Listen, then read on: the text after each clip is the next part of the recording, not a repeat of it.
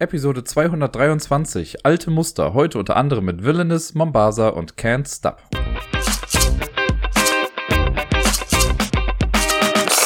Hallo ihr Lieben, hier ist der Dirk mit der neuesten Episode vom Ablagestapel. Bevor es gleich losgeht mit den Spielen der letzten Woche, nur ein kurzer Hinweis, den ich jetzt mal bewusst an den Anfang packe und wahrscheinlich am Ende aber auch nochmal sage. Das hier ist die vorletzte Episode, bevor es in meine Sommerpause geht. Ich mache ja immer so lange Podcast, bis Sommerferien in NRW sind und diese sechs Wochen nehme ich mir dann auch quasi Zeit, um ein bisschen äh, neue Energie zu schöpfen und so und euch auch ein bisschen Urlaub auf die Ohren zu geben.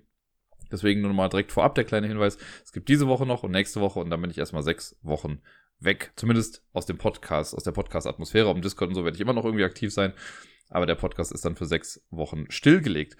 Nun denn, that being said, fangen wir da einfach mal an mit den Spielen, die ich letzte Woche so gespielt habe. Und äh, den Anfang macht ein Spiel, das ich jetzt schon ein paar Jahre lang habe. Mir persönlich gefällt das Spiel total gut. Ich weiß, dass das insgesamt in der Spieleszene nicht so super gut weggekommen ist. Wobei man auch sagen muss, es hat auf jeden Fall seinen Markt gefunden, weil es werden nach und nach immer weiter Erweiterungen dafür produziert. Und zwar ist das Villainous, Disneys Villainous, äh, was bei Ravensburger rausgekommen ist, ein Spiel, bei dem wir mal nicht die Disney-Helden und Heldinnen äh, spielen, sondern eben die Bösewichte, gegen die man da so antritt. Also in die, gegen die in den Filmen angetreten wird. Hier verkörpern wir also das Böse, das, die Villains quasi, deswegen heißt das ganze Spiel auch Villainous. Ich habe das schon hier und da mal in meinem Podcast erwähnt, aber jetzt auch schon wieder eine ganze Weile nicht. Und letzte Woche war Sarai zu Besuch und ich hatte es äh, ja, glaube ich, schon mal erwähnt, als wir Scythe gespielt haben, dass mich das so ein bisschen daran erinnert hat, was wahrscheinlich eigentlich andersrum sein sollte, dass Villainous eher an Scythe erinnert, aber da ich Villainous zuerst gespielt habe, hat mich halt Scythe an Villainous erinnert. Übrigens beides Spieletitel, die bei vielen schwierig sind, wenn man sie aussprechen soll. Wie dem auch sei, äh, was das, was die beiden Spiele miteinander verbindet, weil so gesehen sind sie halt grundverschieden, aber der Auswahlmechanismus der Aktionen, die man macht, der ist eben der gleiche oder zumindest ähnlich. Und zwar haben wir auch bei Villainous ein Playerboard vor uns liegen und das ist auch quasi für äh, jede Person, die mitspielt, das, das einzige Board, was man dann so vor sich stehen hat. Da sind vier Locations drauf und wir haben einen so einen Spielermarker oder Spielerinnenmarker äh, und der zeigt immer auf welchem Ort wir gerade sind. Am Anfang startet er auf der Location ganz links. Und wenn wir am Zug sind, dann müssen wir unseren Marker verschieben auf eine der anderen drei Locations. Und da machen wir dann Aktion. Das ist halt ähnlich wie bei Size. Da haben wir auch diesen kleinen Pöppel, den wir von äh, Action Stelle zur nächsten irgendwie bewegen können. Es gab diese eine Faction, die Deni gespielt hat, der durfte auch stehen bleiben. Aber ansonsten muss man sich immer auf ein anderes Feld bewegen und da dann die Aktion machen. Und das verbindet die beiden Spiele, weil das ist im Prinzip genau das gleiche. Äh, wusste ich halt vorher nur vom Hören sagen. Jetzt, wo ich Scythe ja auch mal gespielt habe, kann ich das auch bestätigen. Und trotzdem ist natürlich das, was wir in Villainous dann machen, viel, viel einfacher und runtergebrochen. Wir versuchen in Villainous unser persönliches Ziel zu erreichen. Und das ist auch ziemlich cool, weil jeder Bösewicht spielt sich anders. Jeder hat eine eigene Agenda. Es gibt welche, die haben ähnliche Aufträge, sage ich mal. Also was wie finde Karte XY in deinem Deck und bringe sie an Stelle YZ. Hat das Sinn ergeben? Keine Ahnung. Aber ihr wisst, was ich meine. Bringt sie an einen bestimmten Ort oder besiege sie dann. Äh, und es gibt welche, die haben noch mal so ein etwas eigenes Ziel. Also ich habe zum Beispiel, wir haben zwei Partien gespielt. In der ersten war es die Herzkönigin gegen Hook, glaube ich war es. Und im zweiten Spiel war es dann Maleficent gegen Ursula von Ariel, die kleine Meerjungfrau.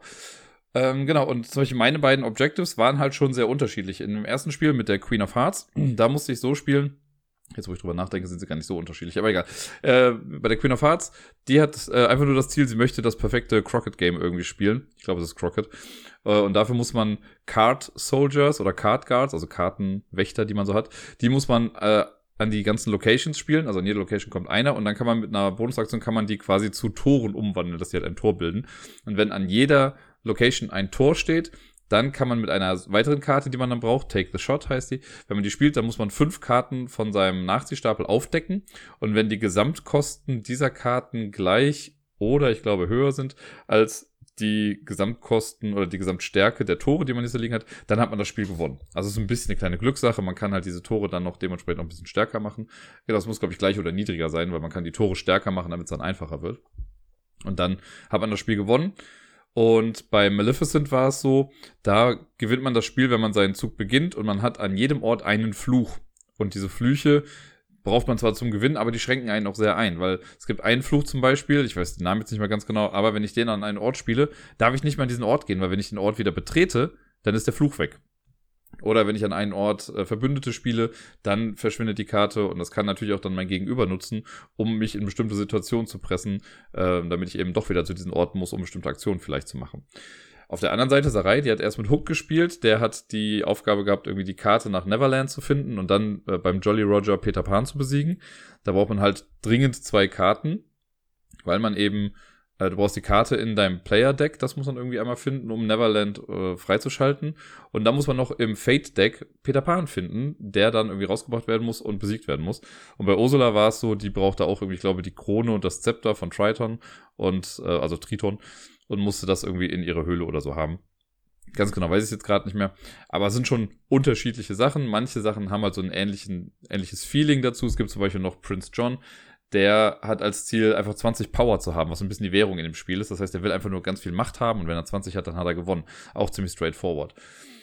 Ähm, man macht halt so seine Aktionen in dem Spiel, für die, die es gar nicht kennen. Also man spielt nacheinander aber jeder macht halt so sein eigenes Ding im Prinzip. Das ist schon recht solitär. Das heißt, wenn ich dran bin, dann setze ich mich auf eins dieser Felder und kann dann Aktionen machen. Das sind dann entweder Karten ziehen oder Karten spielen. Karten ziehen gibt's gar nicht jetzt gerade, aber Karten spielen. Äh, man kann eine Fate-Aktion machen, da komme ich gleich nochmal zu. Man kann Power bekommen. Man kann Sachen rumbewegen, die man irgendwie hat. Und äh, dann ist das Gegenüber dran und macht dann weiter. Am Ende seines Zuges zieht man immer auf vier Handkarten auf. Ja, und wer zuerst sein eigenes Ziel erreicht hat, der gewinnt dann eben. Um doch so ein bisschen Interaktion noch zu haben, gibt es eben dieses Fate-Deck. Das ist so ein, also jeder hat zwei Decks, wenn man spielt. Einmal das normale Nachziehstapel-Deck und dann das Fate-Deck. Und mit diesem Fate-Deck, das sind 15 Karten, die quasi böse für mich sind. Das lege ich dann bereit, aber ich selber werde damit in der Regel nicht, ähm, nicht äh, interagieren sondern wenn ähm, Sarai jetzt in dem Fall eine Fate-Aktion macht, dann zieht sie zwei Karten von meinem Fate-Deck, sucht sich eine davon aus und spielt die gegen mich. Und das können entweder Helden sein aus meiner Geschichte, die dann Felder bei mir, äh, bei mir blockieren und die muss ich dann vielleicht besiegen, oder das sind irgendwelche Effekte, die halt gegen mich wirken. Ähm, das war sehr lustig im ersten Spiel, was wir hatten. Da habe ich ja, was habe ich immer gesagt, die Queen of Hearts hatte ich da, unsere Reihe hatte Hook. Und Hook ist der einzige Charakter, für den Fate eigentlich ganz gut ist, weil er braucht halt Peter Pan. Also Peter Pan muss rauskommen. Und deswegen habe ich bei ihr nie die Fate-Aktion gemacht. Weil sonst, ich hätte ja sonst geholfen, dass Peter Pan schneller an die Oberfläche irgendwie kommt. Das war ein bisschen weird, weil ich dann oft darauf verzichtet habe, aber sie natürlich bei mir da was machen konnte. Ich habe dann im Endeffekt doch noch gerade so gewinnen können, weil ich Glück hatte mit meinem Shot. Aber äh, ja, das war lustig in der Spielweise. Und im zweiten Spiel habe ich dann aber wieder mehr Fate gemacht.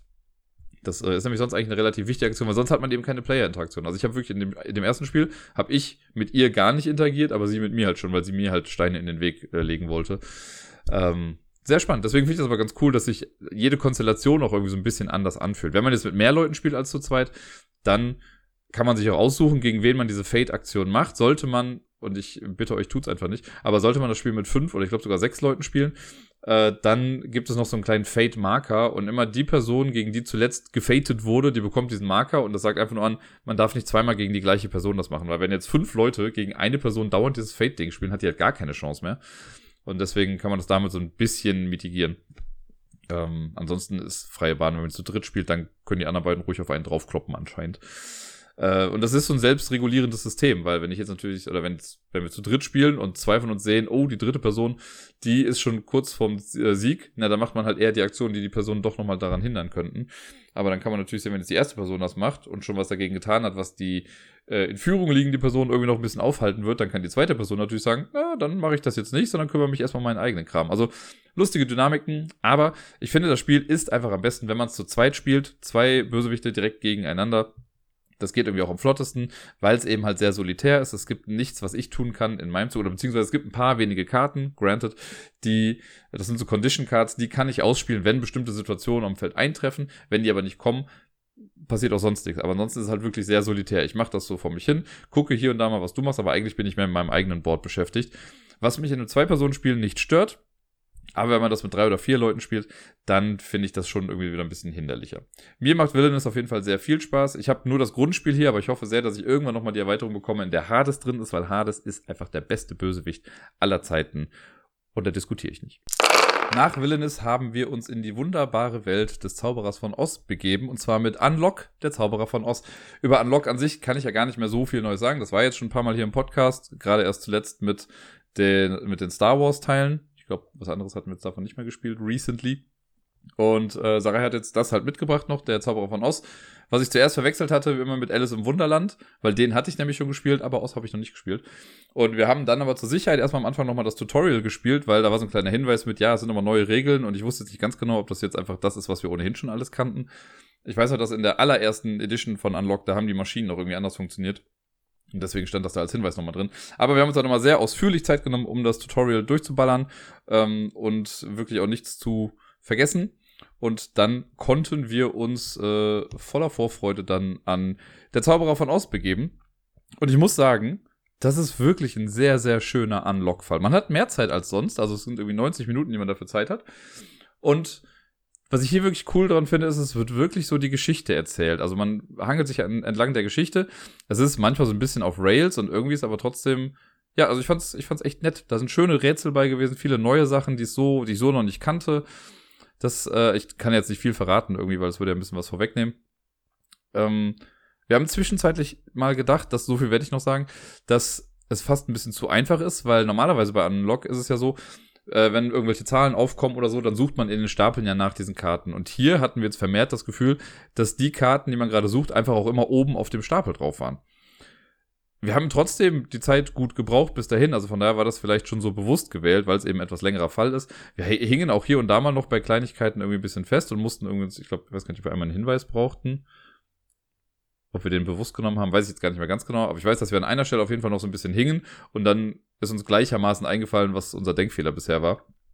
Äh, ansonsten alles sehr, sehr schlüssig und sehr cool und echt, ja, für dieses Unlock-System super viele Möglichkeiten. Die haben halt einfach den großen Vorteil, dass sie die App mit dabei haben und dass man die App immer mal wieder ganz cool mit einbauen kann für bestimmte Sachen. Das habe ich ja schon immer gesagt, irgendwie alleine in der ersten Box. Da weiß ich noch, dieser etwas größere Fall, da wurde das ja auch irgendwie ganz cool noch mit eingebunden. Ähm, man hat einfach nochmal andere Möglichkeiten. Und mehr sage ich jetzt dazu nicht. Mir hat Spaß gemacht. Ich würde den auf jeden Fall empfehlen, äh, wer den noch nicht gespielt hat, den Alice im Wunderland-Fall. Man kann die ja mittlerweile auch alle einzeln kaufen irgendwie.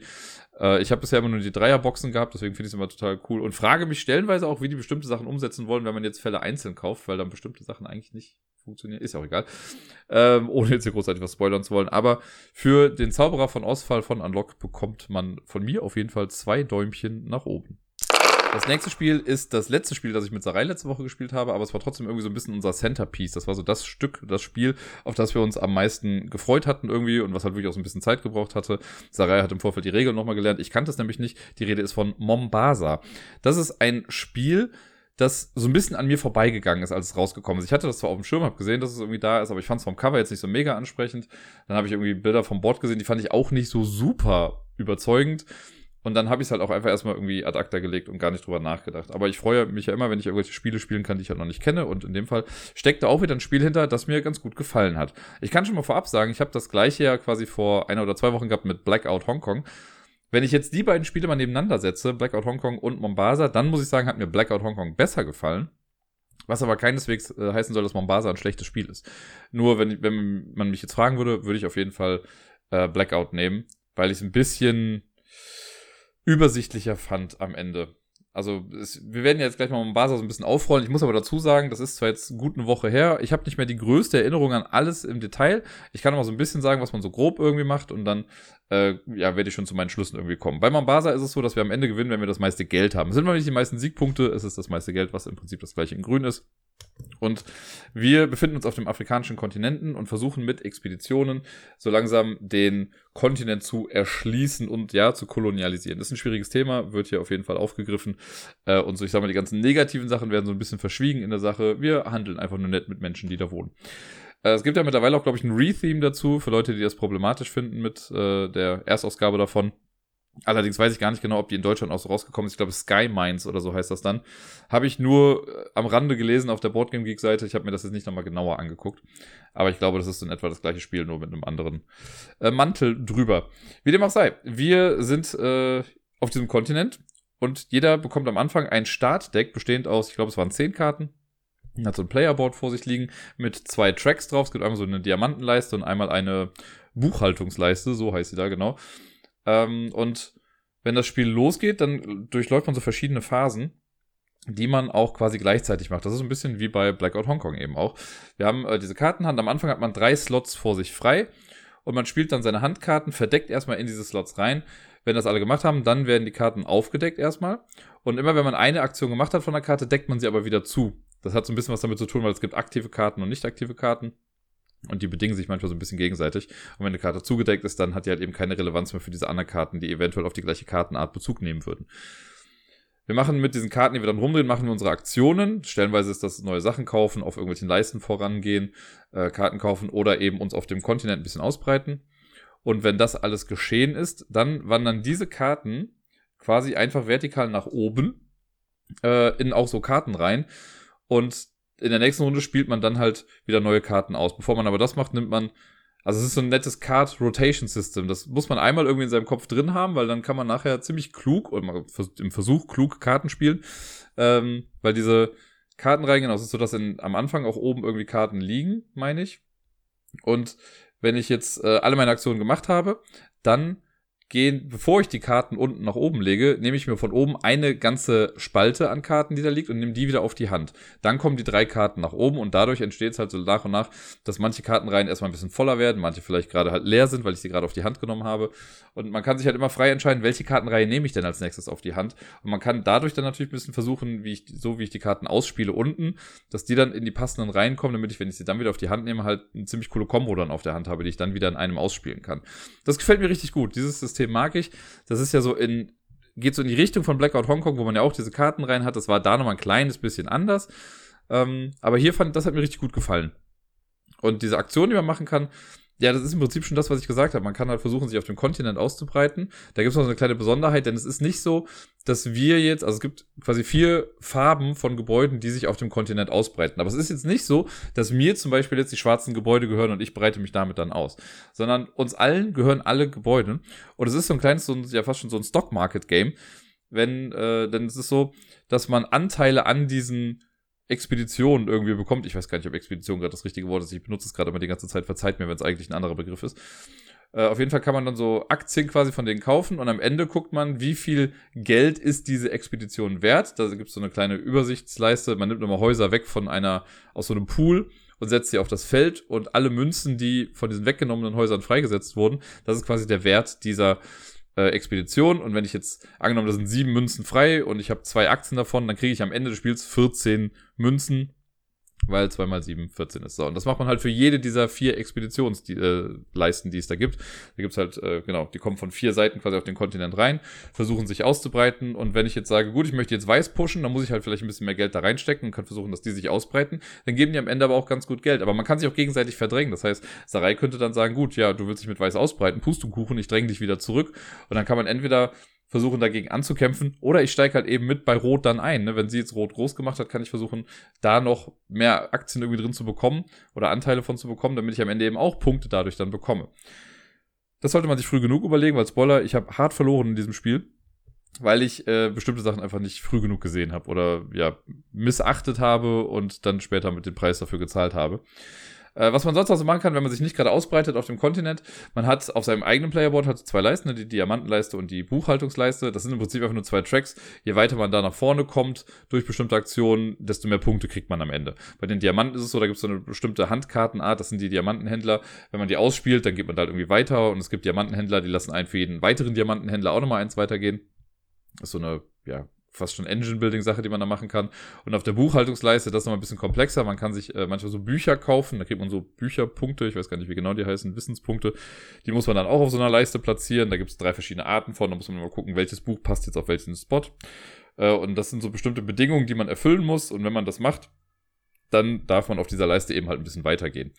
Lustig bei beiden, oder das heißt lustig, aber wichtig bei beiden Leisten ist, bei Diamant und Buchhaltung, äh, wenn man einen bestimmten Punkt überschritten hat auf der Leiste, dann bekommt man einen neuen Slot fly, äh, fly gespielt. Freigespielt, wollte ich natürlich sagen. Äh, und dann hat man bis zu fünf Plätze frei, auf die man dann nachher Karten spielen kann. Was einerseits halt voll gut ist, weil ich halt mehr Aktionen pro Runde machen kann. Es hat aber natürlich auch den Nachteil, dass dadurch die Karten lang oder die Kartenreihen oben langsamer attraktiv werden, würde ich fast sagen, weil sich das halt alles ein bisschen ausbreitet. Das heißt, wenn ich jetzt fünf Sachen in einer Runde mache, um genau diese fünf Karten wiederzubekommen, brauche ich halt dann natürlich viel länger. Nicht, dass das vorher irgendwie schneller ging, aber man hat dann Teile davon vielleicht wenigstens schon mal auf der Hand. Das ist äh, so ein cooles, also ich, ich, mir gefällt das total gut, dass man das halt, dass man mehr Aktionen machen kann. Man muss das nicht machen, aber man wartet dann dadurch natürlich ein bisschen länger auf die Karten, die dann wieder zurückkommen könnten. Ähm, ansonsten, genau, es gibt irgendwie noch so verschiedene Warenarten, Bananen, Kaffee, und zwei andere Dinge. Ich weiß gar nicht mehr genau, was die anderen Sachen waren. Vielleicht, wenn ich ein bisschen drüber nachdenke. Ne, gerade will es mir nicht mehr so wirklich einfallen.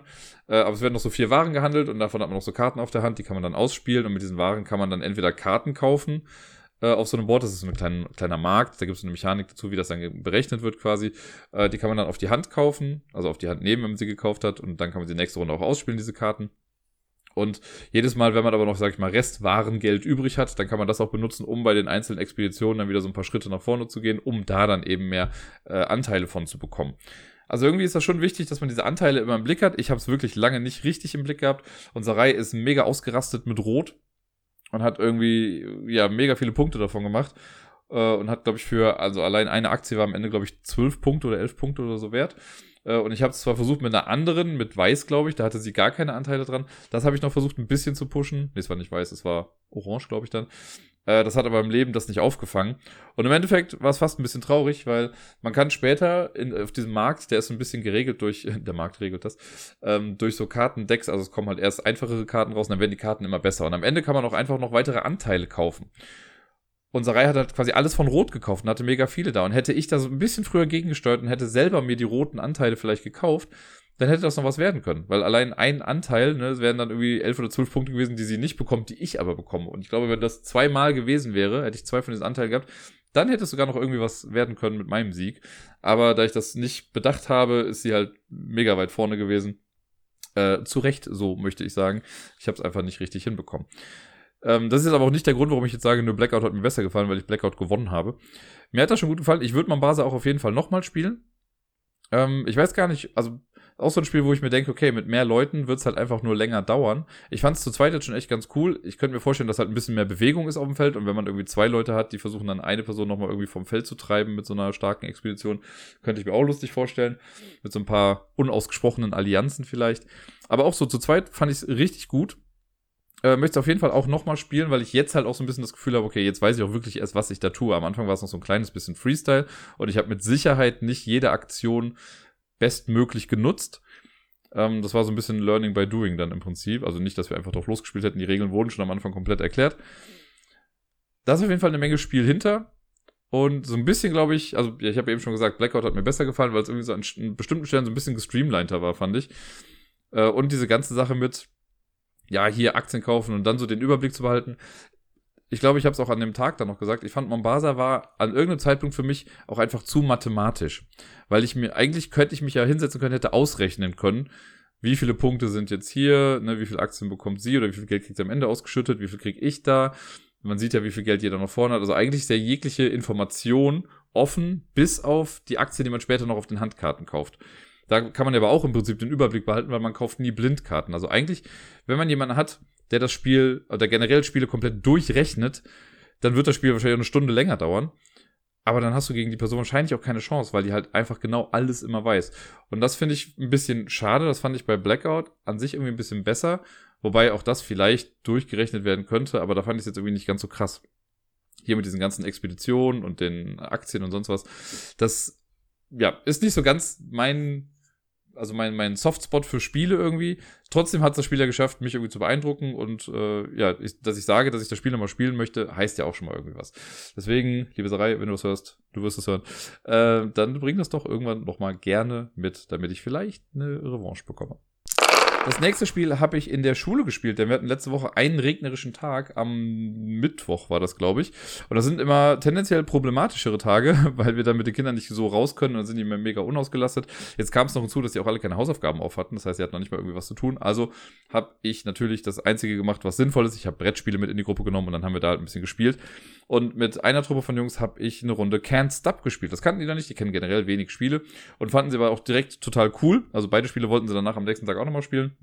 Und Can't Stop ist ja auch so ein Spiel, was ich total liebe. Ich weiß, es gibt Menschen, die hassen das, weil sie sagen, da steckt gar kein richtiges Spiel hinter, weil es einfach nur Glück ist. Und ja, ist es. Aber trotzdem macht es irgendwie Spaß, weil es ist halt für mich das Push-Your-Luck-Spiel in Reinform. Man würfelt und man hofft, dass man immer das Richtige würfelt, bis man es halt nicht mehr tut und dann flucht man laut. Bei Stop, für die, die es gar nicht kennen, ist, wir haben so ein, ein Board, das sieht aus wie ein Stoppschild. In dieser Version, es gibt auch irgendwie alte Versionen mit Bergen und so. Und wir versuchen, ähm, es gibt so Kletterrouten. Es gibt von zwei bis zwölf die Zahlen. Jede Zahl ist eine vertikale Route. Und die werden nach innen hin immer länger. Also die Routen zwei und zwölf sind jeweils nur drei Schritte lang. Und die sieben ist, keine Ahnung, viel länger auf jeden Fall. Weil das halt statistisch so ist, wenn du mit zwei Würfeln würfelst, dann wird die sieben ja am häufigsten gewürfelt. Äh, deswegen ist ja auch bei Siedler von Katan auf der sieben der Räuber quasi. Genau. Und wenn ich jetzt am Zug bin, dann bekommt man vier Würfel. Die würfelt man und muss sie zu zwei Paaren zusammenstellen. Wie man das macht, ist dann quasi egal. Wenn ich jetzt 1, 2, 3, 4 habe, kann ich 1 und 2 und 3 und 4 zusammen machen. Ich kann aber auch 1 und 4 und 2 und 3 zusammen machen, so wie ich möchte. Und dann habe ich im Endeffekt zwei Zahlen. Ne? Also zwei, zwei Summen aus diesen Würfeln. Und auf diese zwei Summen setze ich dann so einen weißen Bewegungsmarker erstmal dran. Von diesen Bewegungsmarkern habe ich drei Stück. Das heißt, wenn ich danach nochmal würfle, dann kann ich nochmal, also wenn ich jetzt zum Beispiel eine 6 und eine 7 genommen habe am Anfang, dann setze ich auf die 6 und die 7 ganz unten diesen weißen Bewegungsmarker hin. Wenn ich dann in der nächsten Runde nochmal eine 3 irgendwie wähle, dann lege ich auf die 3 auch nochmal diesen Marker. Und ab da, sobald alle drei Bewegungsmarker auf dem Feld sind, darf ich nur oder muss ich jede Runde diese Zahlen würfeln, also mit Kombinationen. Wenn ich jetzt was würfle und ich kann wieder eine 7 draus machen oder eine 3 oder eine 6, das ist alles gut, dann gehe ich ein Feld weiter auf dieser Leiste. Dafür kann man eben die Würfel auch so ein bisschen umstellen oder immer zusammen in Paaren packen. Aber es kann natürlich mal sein, dass ich irgendwann würfle und, keine Ahnung, nur Einsen würfle. Dann komme ich auf keine 3, keine 6, keine 7. Und wenn das passiert, wenn man kein weißes Hütchen quasi eins weiter bewegen kann, dann hat man verloren. Dann hat man halt zu viel gewollt und man stürzt wieder ab. Also man fällt dann wieder ganz runter. Deswegen kann man aber auch jedes Mal, nachdem man gewürfelt hat, kann man sagen, ich höre auf. Also man muss würfeln und seine Figuren bewegen und dann kann man sagen, ich höre jetzt auf in dieser Runde. Dann speichert man seinen Zwischenstand. Dann setzt man so ein eigenes Hütchen der eigenen Farbe dahin, wo diese weißen Marker gerade sind und man gibt die Würfel an die nächste Person weiter, die dann halt auch weiterspielt. Wenn ich dann wieder am Zug bin, starte ich auf diesen Bahnen nicht von ganz unten, sondern da, wo mein Hütchen steht. Kann aber natürlich auch sein, dass ich dann, wenn ich jetzt wieder dran bin, gar nicht die Zahlen würfle, wo schon mein Hütchen ist, sondern andere Zahlen. Das heißt, ich mache erstmal bei anderen Bahnen weiter und komme vielleicht in zwei Runden dann wieder zurück dazu das ist halt ein pures Glücksspiel. Ne? Ich, theoretisch, ganz theoretisch ist es möglich für die Person, die das Spiel beginnt, Can't Stop in der allerersten Runde zu gewinnen. Wenn man angenommen, man würfelt, äh, man macht bei 5, 6 und 7 hat man die Hütchen und man würfelt immer weiter, und weil das ja die, ähm, oder 6, 7, 8 sind es dann, glaube ich, weil das die Zahlen sind, die am äh, häufigsten in der Statistik quasi vorkommen. Wenn ich jetzt immer würfle und immer eine 6, eine 7 oder eine 8 würfle, dann kann es sein, dass diese Marke einfach nach oben wandern und wenn alle ganz oben sind, dann muss man halt auch nochmal sagen, so, ich höre jetzt auf. Und wenn man drei Bahnen quasi für sich geclaimt hat, also wenn ich bei drei Bahnen ganz oben bin, dann sind die quasi zum einen geblockt. Das heißt, kein, also wenn ich bei die sieben fertig gemacht habe, darf niemand anderes mehr die sieben benutzen. Und wer drei Bahnen hat, gewinnt eben das Spiel. Und das finde ich bei Can't Stop irgendwie lustig. Es ist mir noch nie passiert, ich habe es noch nie gesehen, oder es ist mir selber noch nie geschehen auch, dass jemand das geschafft hat in der ersten Runde. Aber äh, wir haben ja gerade im Ablagestapel 10 Kampf auch Can't Stop und in einer Runde war es so, dass ich ja, glaube ich, in drei, vielleicht auch vier Runden auf jeden Fall ein Spiel gewonnen habe, weil ich jede Runde eine Bahn abschließen konnte. Was auch mega befriedigend ist, aber ich weiß, dass das totales Glück ist und gar nichts mit Skill oder sonst was zu tun hat. Der einzige Skill in diesem Spiel ist, früh genug zu sagen, ja gut, ich lasse es vielleicht lieber. Deswegen heißt es ja auch Can't Stop, weil meistens kann man eben nicht früh genug aufhören und denkt sich, ja komm, einmal soll, einmal mache ich noch, was soll schon schief gehen. Ich liebe es total, ich finde es klasse, die Kinder sind jetzt auch angefixt, deswegen hoffe ich sehr, dass das in der nächsten Zeit noch ein bisschen häufiger dort auf den Tisch kommt. Und das letzte Spiel, das ich letzte Woche gespielt habe, ist ebenfalls ein Spiel, das ich mit den Kids gespielt habe. Und zwar ist es Fits, F-I-T-S. Das habe ich schon mal vor einigen Wochen im Podcast gehabt äh, und habe es auch in der Schule gespielt mit ein paar Kids. Das ist quasi Tetris als Spiel. Jeder hat so, eine kleine, so ein kleines Board vor sich, wo so nach und nach Polyomino-Steine draufkommen und man versucht, äh, im ersten Level einfach nur die Reihen voll zu bekommen. Es ist dann so, dass es ein Deck gibt mit diesen Polyomino-Steinen. Jeder hat die gleiche Auslage. Jeder hat einen anderen Startstein. Aber ab dann werden Karten aufgedeckt und jeder platziert den gleichen Stein. Sollte bei diesen Karten dann mein Startstein aufkommen, muss ich eine Runde aussetzen. Aber ansonsten ist die, äh, die Reihenfolge der Steine, die wir legen müssen, die gleiche. Und man kann verschiedene Level durchspielen. Es gibt Level von 1 bis 6.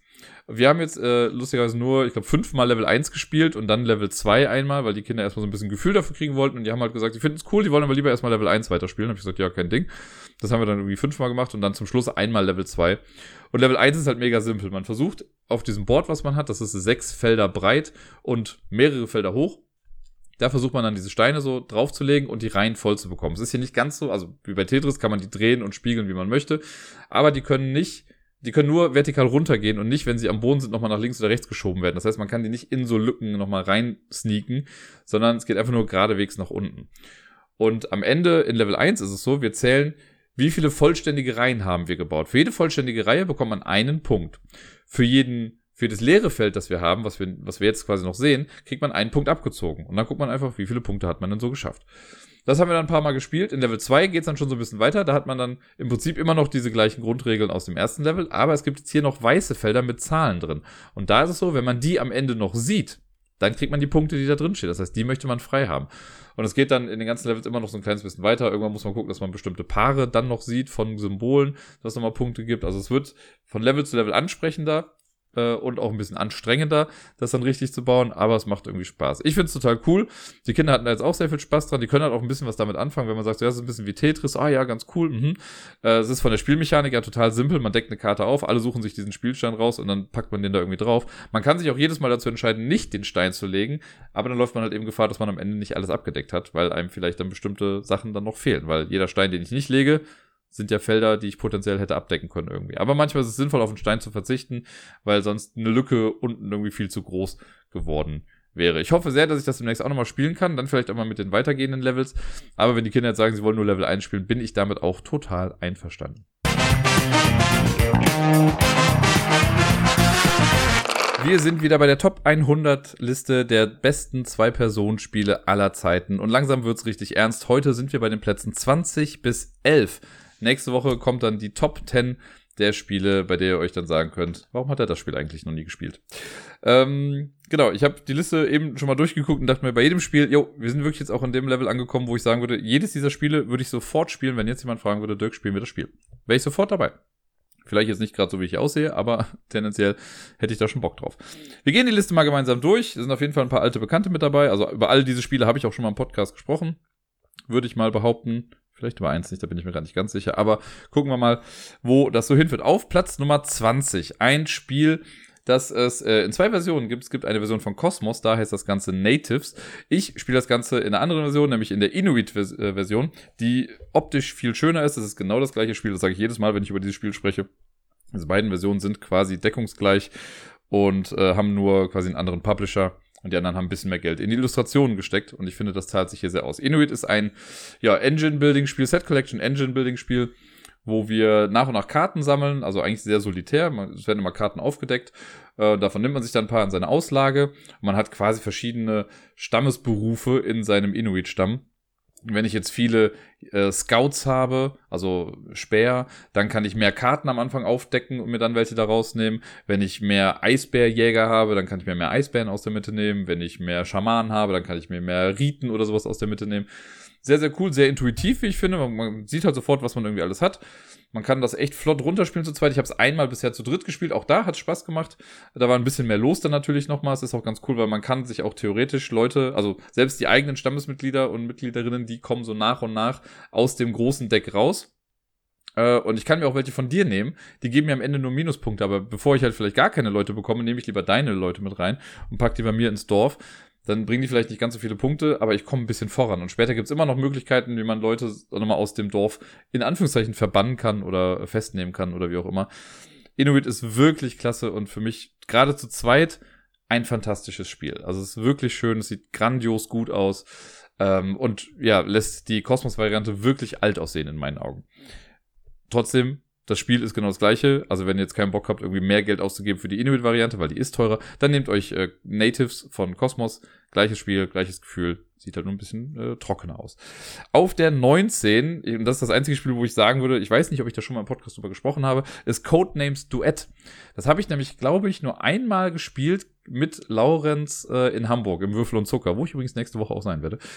Und, oder diese Woche sogar. Und genau, Codenames Duet ist quasi einfach die Zwei-Personen-Variante von Codenames, das bekannte Wort- und Partyspiel. Das hat auch einen eigenen Zwei-Personen-Modus ja schon. Aber den habe ich mal mit Deni gespielt, den fand ich dann nicht ganz so gut, weil da gibt irgendwie eine Person dann nur die Hinweise und die andere versucht das halt irgendwie zu erraten. Codenames Duet ist wirklich ein sehr cooles äh, Spiel, weil man hat dann in der Mitte so eine Karte, wo Hinweise draufstehen, aber du siehst andere Hinweise als ich. Also andere, du musst mir andere Felder zeigen als ich dir. Und es gibt auch nochmal diese Assassinen, also die Bombenfelder.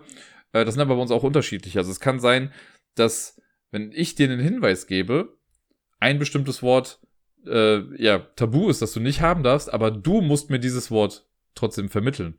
Das heißt, ich denke dann, ja Mist, das ist doch ein Bombenwort, weil es gibt ein gemeinsames Bombenwort. Und das ist ganz geschickt gemacht, weil man halt von diesen drei Dingern dann nicht genau weiß, welches ist jetzt das, was man will. Und da braucht man schon sehr eindeutigen Hinweis, um zu sagen, jo, das wird es sein. Macht sehr viel Spaß, ist echt ganz cool.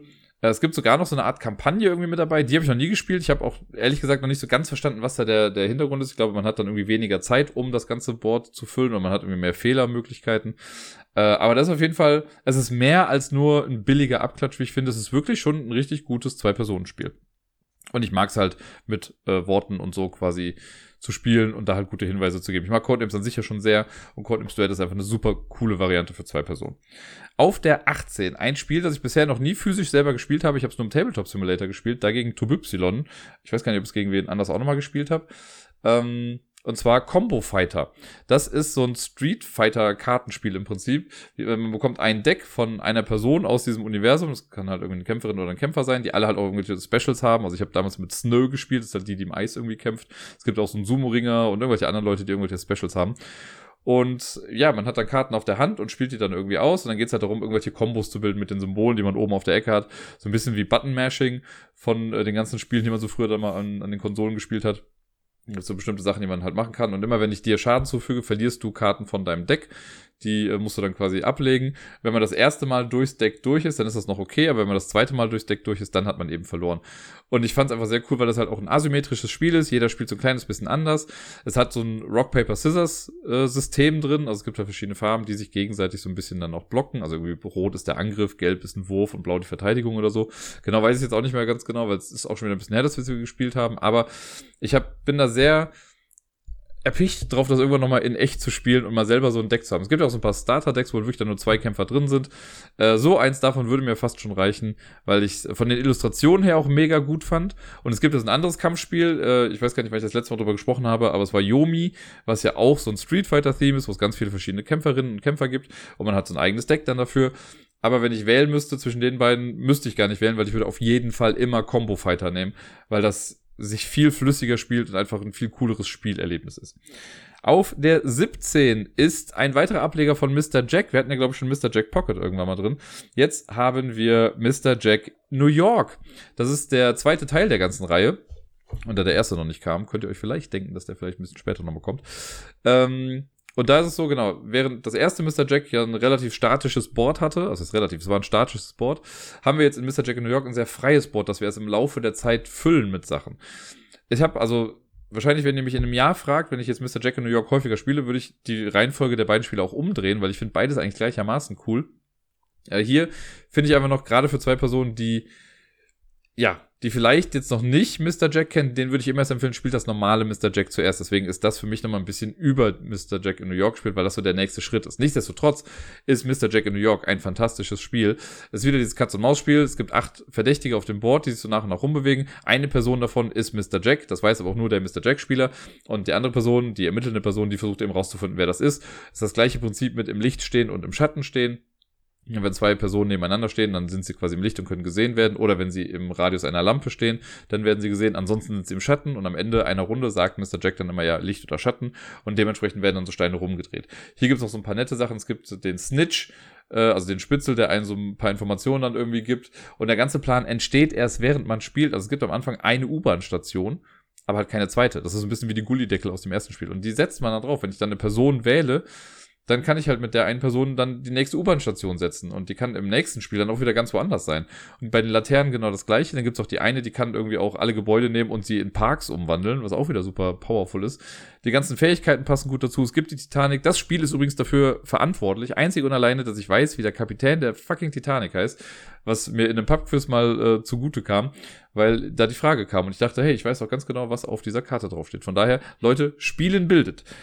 Auf der 16 wirklich ein sehr klassisches Zwei-Personen-Kartenspiel, was viele Leute, glaube ich, ja, direkt unterschreiben würden, wenn ich sagen würde, ja, das ist ein gutes Zwei-Personen-Kartenspiel. Lost Cities.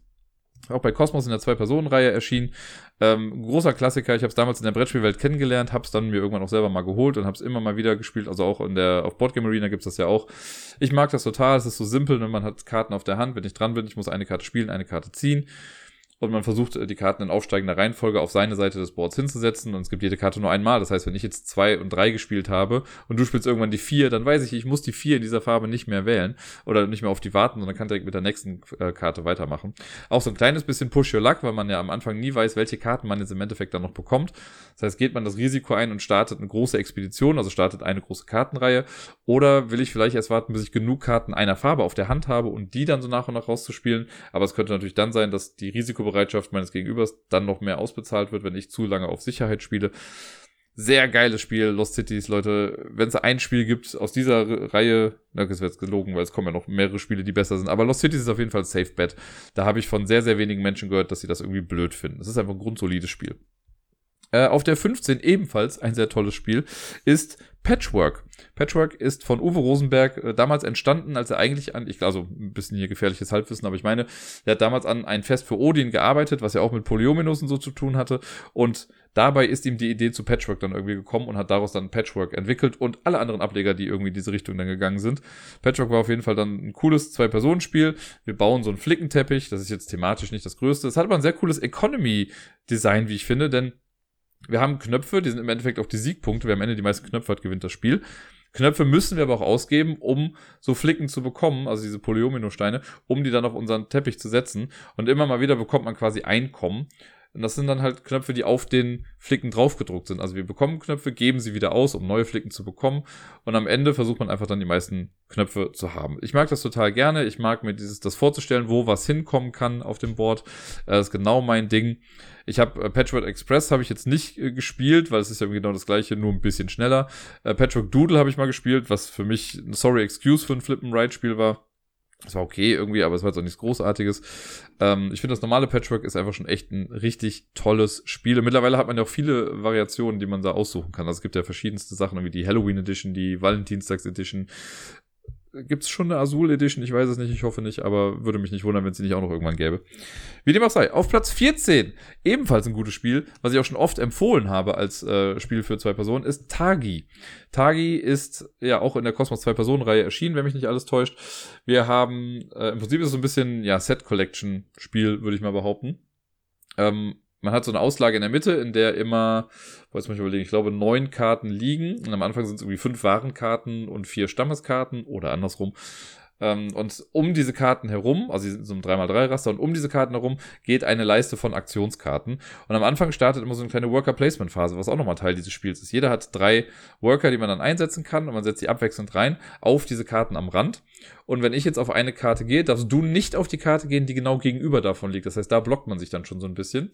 Und äh, am Ende dieser Phase vom Einsetzen, wenn das alles dann gegeben ist, dann hat man zum einen die Aktion, auf denen jetzt die Arbeiter draufstehen, aber auch die Schnittpunkte derer, die werden auch nochmal markiert mit so kleinen Steinen. Und diese Schnittpunkte treffen sich dann quasi auf Karten in der Mitte von diesen äh, Stammeskarten oder äh, Güte, hier Ressourcenkarten.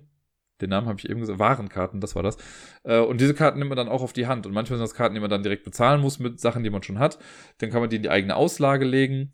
Und äh, ja, man versucht sich halt so eine gute Auslage zu bauen, die am Ende dann bestmöglich irgendwie Punkte bringt. Das ist so ein cooles Spiel. Ich habe diesen Action Selection Mechanismus am Anfang, also dieses Worker Placement, habe ich so in keinem anderen Spiel nochmal irgendwie gesehen und der ist einfach so unfassbar gut, so gut durchdacht. Es macht richtig Spaß, sich da auszufriemeln, was man machen kann. Man hat trotz allem, auch wenn viele Felder immer geblockt sind, hat man trotzdem immer das Gefühl, ja, das Ganze hat Hand und Fuß. Man kommt trotzdem irgendwie ans Ziel, weil es immer gute Ausweichaktionen gibt, äh, wenn man jetzt nicht genau das bekommt, was man eigentlich machen möchte auf der 13 ist aus dieser ganzen Reihe, würde ich mal sagen, das exotischste Spiel. Und zwar The Ravens of Three Sahashri. Leute, die den Podcast schon länger hören, werden jetzt wahrscheinlich mitsprechen können, wenn ich es sage. Aber es ist das äh, Spiel, was ich bisher nur mit Matthias gespielt habe. Wir haben es auf dem Apple Tree Festival zwei Jahre hintereinander gespielt. Er ist der Einzige, der die Regeln dazu ansatzweise so kennt wie ich was mittlerweile wahrscheinlich wieder gar nicht ist, weil wir es halt wirklich noch kaum gespielt haben. Ich möchte es endlich mal zu Ende spielen, denn in The Ravens of Three Sahashri gibt es auch eine kleine Mini-Kampagne. Wenn man das Spiel zum ersten Mal schafft, darf man so einen Umschlag aufmachen, dann würden die Regeln leicht geändert. Wenn man es dann nochmal schafft, kommt nochmal was Neues dazu. Und das dritte Mal ist dann irgendwie das Finale. Das haben wir bisher noch nicht geschafft. Da hängen wir jetzt auch irgendwie dran. Ich hoffe, dass wir es irgendwann mal spielen können, weil ich habe da richtig Bock drauf. Die Geschichte bei The Ravens of Three Sahashri, und das ist mega der Zungenbrecher, das jedes Mal auszusprechen, ist, dass wir äh, ein asymmetrisches Spiel haben aber kooperativ.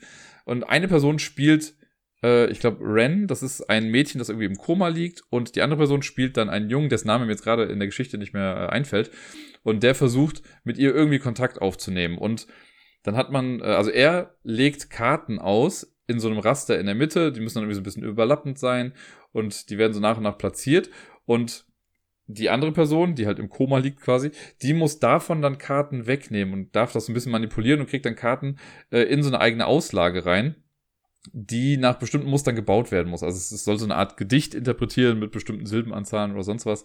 Äh, und da versucht man das zu machen, aber es werden immer mal wieder so Rabenkarten auch gezogen. Rabenkarten sind im Prinzip, können einem helfen, sind auf Dauer dann aber irgendwie blöd. Man kann, darf nicht miteinander kommunizieren. Also ne, wenn ich Karten auslege und du nimmst dir eine bestimmte Art von Karte oder baust dieses Ding in der Mitte dann irgendwie anders um, dann muss mir das wieder den Hinweis geben mit, ah, okay, du brauchst gerade dieses und jenes dann für eine bestimmte äh, Reihe da steckt so viel nonverbale Kommunikation in diesem Spiel. Ich liebe es total. Es ist mega weird. Die Regeln sind noch nicht die besten, wie sie geschrieben sind. Aber wir haben uns da einmal zusammen durchgefuchst. Ich bin mir sicher, wenn wir das, das nächste Mal spielen, müssen wir eh wieder von vorne anfangen. Aber für so eine kleine Box so ein geniales Zwei-Personen-kooperatives Spiel zu bekommen, ja, finde ich krass. Ich weiß gar nicht, ob es mittlerweile noch gedrückt wird. Und ich glaube, es sollte irgendwann auch mal einen Reprint geben mit einem etwas anderen Setting oder so. Habe ich gar nicht mehr großartig verfolgt. Aber Leute, ich sag euch, ey, dieses Spiel ist einfach, ich finde, es ist ein Erlebnis und es ist etwas, was so dieser Art wirklich noch nicht gibt. Auf dem zwölften Platz habe ich ein Spiel gepackt. Das habe ich selber nur zwei, drei Mal gespielt. Damals in Belgien im Kings and Queens heißt es, glaube ich, so ein Spielecafé. Äh, und zwar ist das Raptor. Der Raptor ein wundervolles Spiel, in dem es äh, quasi darum geht, dass Wissenschaftler mit ziemlich viel Militärpower, muss ich sagen, gegen äh, Raptoren kämpfen. Also diese, was heißt kämpfen? Aber die Wissenschaftler wollen die Raptoren irgendwie festnehmen und die Raptoren-Mama möchte ihre Babys beschützen. Äh, es ist auch so ein bisschen, also nicht wirklich asymmetrisch, weil das, was man spielerisch macht, ist irgendwie das gleiche, aber die Ziele sind unterschiedlich. Als äh, Wissenschaftler oder Wissenschaftlerin gewinnt man, wenn man, glaube ich, drei äh, Raptoren-Babys äh, eingesammelt hat oder so. Und wenn man äh, Raptor spielt, dann möchte man einfach nur alle vernichten. Oder irgendwie alle beschützen. Ich weiß gar nicht mehr ganz genau, wie es jetzt war. Aber auf jeden Fall ist es ein bisschen äh, unterschiedliche Ziele. Und die Idee ist, man hat am Anfang so eine Kartenhand. Man hat nicht all seine Karten auf der Hand, aber einige davon. Und die haben die Werte von, ich sag mal, 1 bis 10. Und man spielt verdeckt eine Karte hin, beide decken die Karte auf. Und dann guckt man die Person, und das ist auch wieder gefährliches Halbwissen, ich meine die Person, die die niedrige Karte gespielt hat, darf die Aktion da auf der Karte machen. Die Person, die die höhere Karte gespielt hat, bekommt die Differenz der beiden Kartenwerte als Aktionspunkte. Das heißt, wenn du eine 1 spielst, weil das eine mega krasse Aktion ist, die man irgendwie machen kann, und ich spiele aber die 9, dann kannst du zwar deine super Aktion machen, ich habe danach aber irgendwie 8 Aktionspunkte, die ich dann verteilen kann, weil 9 minus 1 eben 8 ist, und darf dadurch dann Sachen auf dem Board machen. Das heißt, man versucht immer so ein bisschen im Kopf zu halten, okay, welche Karten hat mein Gegenüber jetzt schon gespielt, welche Zahlen sind noch drin, um eben nicht so einen mega Swing irgendwie entgegenzubekommen. Und ja, das hat noch so eine Bordkomponente eben, wo man diese ganzen Figuren noch rumbewegt. Äh, als Wissenschaftler kann man irgendwie auch Sachen dann anzünden und die Raptorenmama kann es aber auch wieder ausschlagen und kann Leute fressen. Und es ist ein sehr cooles, sehr taktisches Spiel. Äh, wir haben es ja an, also an einem Tag, glaube ich, zwei oder dreimal gespielt und keins dieser, keine dieser Partien hat sich irgendwie gleich angefühlt. Äh, es hat, ich muss ja sagen, es hat Grafiken von Vincent to Trade und hier finde ich es aber auch richtig gut. Das war noch in der Phase, wo er mich nicht so genervt hat mit seiner Kunst. Und äh, ja, Raptor ist auch so ein Spiel. Ich würde es super gerne irgendwann mal wieder hier haben. Was heißt wieder? Ich möchte es gerne hier haben, weil ich finde, es ist wirklich ein, ja, fast schon ein Must-Have-Spiel für zwei Personen. Und auf dem elften Platz, der letzte Platz für den heutigen Part dieser Top 100 Liste, ist Onitama. Onitama ist ein abstraktes Zwei-Personen-Spiel. Ähm, man hat ein 5x5-Feld, glaube ich. Und man versucht entweder den gegnerischen König, sage ich jetzt mal, zu schlagen, oder ich glaube auch mit dem eigenen König auf das gegnerische Ausgangsfeld oder so zu kommen. Man hat neben dem König noch vier weitere Figuren. Vielleicht ist es auch nicht 5x5, vielleicht ist es 7x7. Ich weiß gerade nicht mehr ganz genau. Äh, auf jeden Fall hat man dieses kleine Raster. Und das Coole ist, es gibt ein Kartendeck mit verschiedenen Bewegungsmustern drin. Das wird am Anfang gemischt. Es werden fünf Karten davon aufgedeckt. Du bekommst zwei, ich bekomme zwei und eine Karte kommt in die Mitte. Wenn ich jetzt am Zug bin, darf ich nur eins dieser beiden Bewegungsmuster machen, das auf meinen beiden Karten drauf ist. Das kann sowas sein wie, okay, eins nach vorne, eins nach links, so ein Rösselsprung oder sowas. Oder, heißt das Rösselsprung? Ihr wisst, was ich meine. Äh, oder einfach nur gehe diagonal oder sonst was. Also es ist dann halt relativ klar gezeigt auf den Karten dann mache ich dieses Bewegungsmuster, bewege eine meiner Figuren entsprechend dieses Bewegungsmusters und lege die Karte dann in die Mitte, glaube ich. Und wenn du dann dran bist, dann machst du eine von deinen beiden Karten und nimmst die Karte, die dann in der Mitte liegt und die kommt dann rein. Also es ist immer so ein Wechselding, kann auch sein, dass nur vier Karten sind, die Mitte sind, ich komme gar nicht, weiß gar nicht mehr ganz genau. Auf jeden Fall äh, ist so ein Rotationsverfahren drin, weil das hatten wir schon mal, glaube ich, vor ein oder zwei Wochen mit Quarto. Wenn du mit einem bestimmten Move geschlagen wirst, dann habe ich dir diesen Move halt gegeben und das nervt dann noch mehr. Weil, äh, ne, und es kann sein, dass ich eine bestimmte Bewegungsart einfach auch zurückhalte, aber dann immer eingeschränkt bin, immer nur die andere zu machen, weil ich weiß, wenn du die andere bekommst, dann gewinnst du das Spiel. Ah, das ist so cool, das sind so coole Entscheidungen irgendwie mit drin. Es geht richtig flott. Ich spiele das total gerne. Man kann es auch auf Boardgame Arena, glaube ich, spielen. Da habe ich es auch äh, vor ein paar Wochen irgendwann mal noch gespielt. Das und es sieht irgendwie cool aus. Die Box ist, hat ein komisches Format, das ist so ein komischer Tower irgendwie, aber das Material sieht super cool aus. Äh, das hat so eine aufrollbare Matte irgendwie, auf der man dann spielen kann. Onitama ist wirklich auch ein traumhaft gutes Zwei-Personen-Spiel. Und damit sind wir für diesen Block dann heute durch. Nächste Woche geht's dann ans Eingemachte. Da kommen wir dann zu den Spielen 10 bis 1 der besten Zwei-Personen-Spiele aller Zeiten.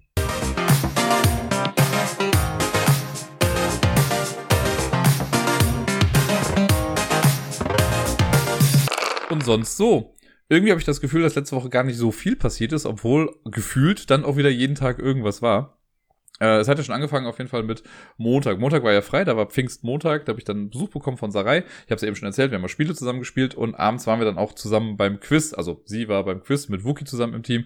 Ich habe das Quiz moderiert und es war mal wieder so ein Quiz, wo ich mehrfach gehört habe, wie unfassbar schwierig dieses Quiz doch ist. Ich habe es auch im Vorfeld ein paar Mal angekündigt und habe gesagt, ja, ich weiß, das Spiel ist oder das Quiz ist heute ein bisschen schwieriger. Ähm, dafür ist jetzt das Quiz, das morgen dann kommt, ein bisschen einfacher und ich wette, dann wird es Leute geben, die sagen, boah, das war viel zu einfach, das Quiz.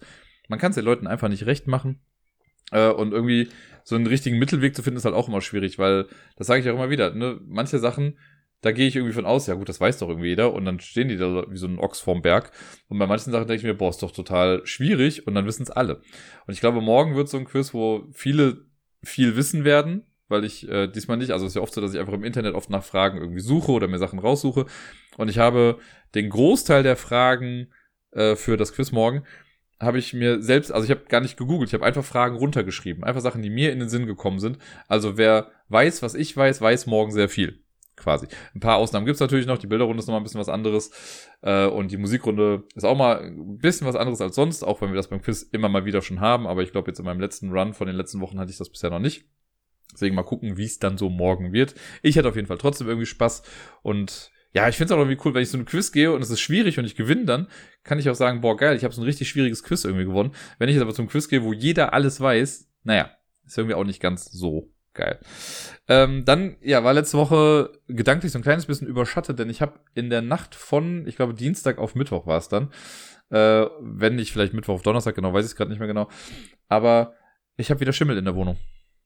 Es ist einfach zum Kotzen. Es ist so ätzend. Und zwar nicht an der gleichen Stelle wie damals. Das hätte ich ja vielleicht noch irgendwie sogar, also das hätte ich verstehen können, aber dann hätte ich mir gedacht, ah, es ist wieder was an dieser gleichen Stelle gewesen. Nein, es ist diesmal genau auf der anderen Seite der Wohnung.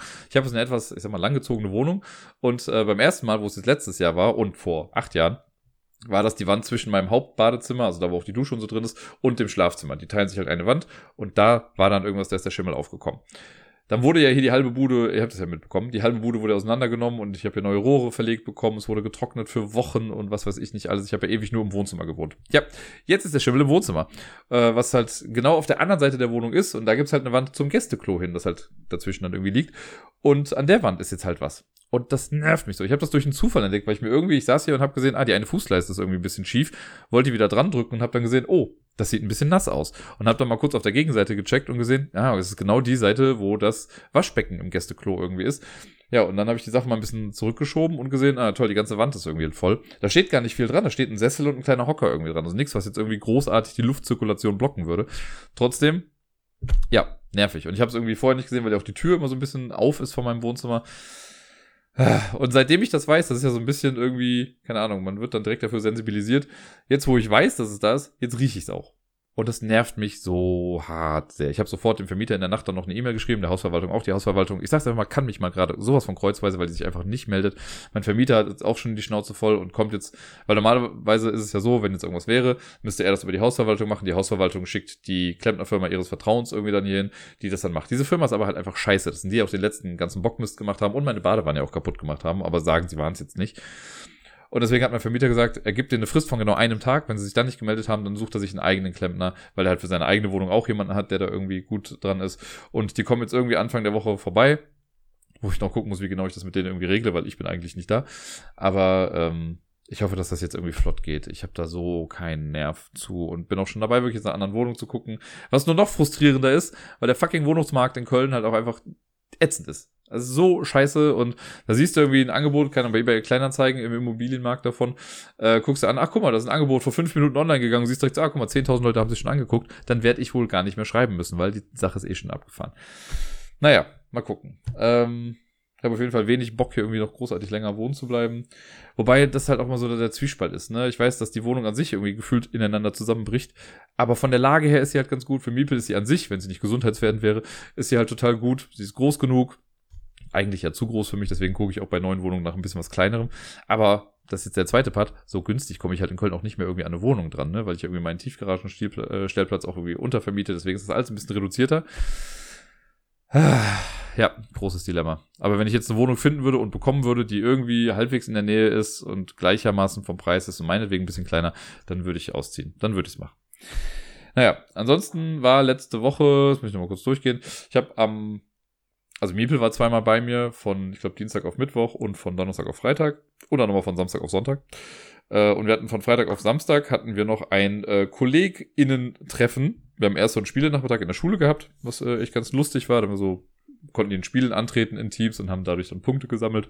So ein Mini-Hauspokal, könnte man sagen. Äh, und als das dann durch war, haben wir uns dann im Team nochmal zusammengetroffen und haben irgendwie zusammen Pizza bestellt, einfach noch ein bisschen gequatscht in der Sonne, ein bisschen zu viel Sonne, ich habe einen leichten Sonnenbrand bekommen. Das war auf jeden Fall lustig für mich, weil ich habe Miepel mit dazugeholt. Die ähm, hat ja dann zwei Stunden quasi da mitgemacht und sich alles äh, angeguckt und ein paar von meinen Mitarbeiterinnen haben dann auch mit ihr so ein bisschen gespielt. Das war echt ganz süß. Dann habe ich sie irgendwann an Gerda übergeben, die ja auch um die Ecke da irgendwie arbeitet. Äh, und dann sind wir später noch im Jamesons gewesen und haben da auch noch den Abend irgendwie cool ausklingen lassen. Es war auf jeden Fall ein sehr schicker, schöner Abend und äh, lädt zum Wiederholen ein, würde ich mal behaupten. Ja, und ansonsten, genau, Miepel hatte ich dann äh, gestern noch da, von relativ spät, also gestern hatte ich gar nicht mehr so viel in Anführungszeichen von ihr, weil sie erst um sieben oder so kam. Da haben wir noch ein bisschen hier gespielt. Ist irgendwann ins Bett gegangen und auch sehr gut eingeschlafen dann. Äh, und heute, am Sonntag, sind wir dann morgens aufgewacht, haben relativ lang geschlafen, würde ich sagen. Die Nacht war aber auch ein bisschen unruhig. Ähm, also, so viel geschlafen habe ich nicht, aber wir lagen auf jeden Fall was länger im Bett noch. Äh, und dann sind wir, habe ich sie morgens gefragt, ob sie lieber in den Zoo möchte oder in den Tierpark. Dann wollte sie in den Tierpark. Also sind wir dann in den Tierpark gefahren und haben da ein paar Tiere gefüttert. Wobei das Tiere füttern immer so aussieht, ich fütter die Tiere und Miepel guckt. Äh, sie hat aber trotzdem Spaß dran irgendwie. Manchmal versucht sie das so ein bisschen, aber sie hat immer noch so Angst. Kurz vorher lässt sie dann das Futter doch nochmal fallen und zieht die Hand dann zurück. Äh, und dann sagt sie immer, dass ich das dann machen soll, was aber auch süß ist. Und dann waren wir danach noch auf dem Spielplatz. Da hat sie sich dann leider das Knie so ein bisschen aufgeschraubt. Äh, aber ist da sehr tapfer mit umgegangen. Da bin ich irgendwie sehr stolz drauf, dass die wenn sie sich wehtut, weil es auch ein bisschen geblutet hat dieses Mal. Es gibt ja Kinder, die dann wirklich, also manchmal auch zu Recht, dann halt einfach auch direkt losschreien. Ähm, und sie ist da sehr gefasst. Sie hat irgendwie drauf geguckt und meinte, Papa, aua. Und dann habe ich äh, das Aua weggeküsst und gepustet. Und dann sind wir halt nach Hause gegangen. Ich habe dann tausend Pflaster drauf gemacht. Und sie hat dann auch zwei, dreimal gesagt, so, äh, Aua Knie oder Aua Bein. Und dann habe ich das nochmal weggeküsst. Und das ist immer sehr süß, weil immer, wenn sie, auch wenn sie mal hinfällt oder so, dann kommt sie und dann hält sie halt die Stelle hin. Also wenn es die Hand ist, irgendwie, dann hält sie die Hand und dann muss man halt pusten und küssen. Und dann sagt sie immer sehr süß, Betha. Und das finde ich sehr, sehr knuffig von ihr. Ja, und im Prinzip war es das jetzt auch schon irgendwie. Damit äh, bin ich für heute durchgekommen. Wir sind unter einer Stunde geblieben und ich werde jetzt nicht noch länger irgendwie strecken, um die Stunde noch voll zu machen. Ich wünsche euch allen eine wundervolle Woche. Für mich wird es ein bisschen weird. Die nächste Woche ist echt komisch. Vielleicht komme ich doch noch auf die Stunde. Äh, weil ich jetzt morgen und übermorgen nochmal meine Fortbildung habe. Das heißt, äh, Montag und Dienstag bin ich nicht auf der Arbeit, weil ich die Fortbildung mache. Dann bin ich am Mittwoch normal auf der Arbeit aber geht da noch ein bisschen früher, weil ich dann ins Wochenende starte. Ein Wochenende, auf das ich mich sehr freue, aber ich möchte gar nichts großartig vorwegnehmen. Ich äh, werde nächste Woche sehr ausgiebig dann davon berichten, aber äh, ich sag nur so viel, Hamburg, ich komme. Und damit wünsche ich euch jetzt, wie gesagt, eine schöne Woche, spielt viel, bleibt gesund und bis dann.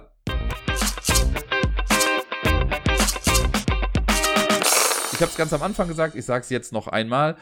Nächste Woche ist die letzte Episode vor der Sommerpause. Es gibt dann noch einmal die Top 100, ne, die Plätze 10 bis 1, das normale und sonst so und alles, was ich gespielt habe in dem Wochenende, das eben angeteasert wurde. Und danach ist erstmal sechs Wochen lang Pause, solange wie die Sommerferien in NRW eben dauern.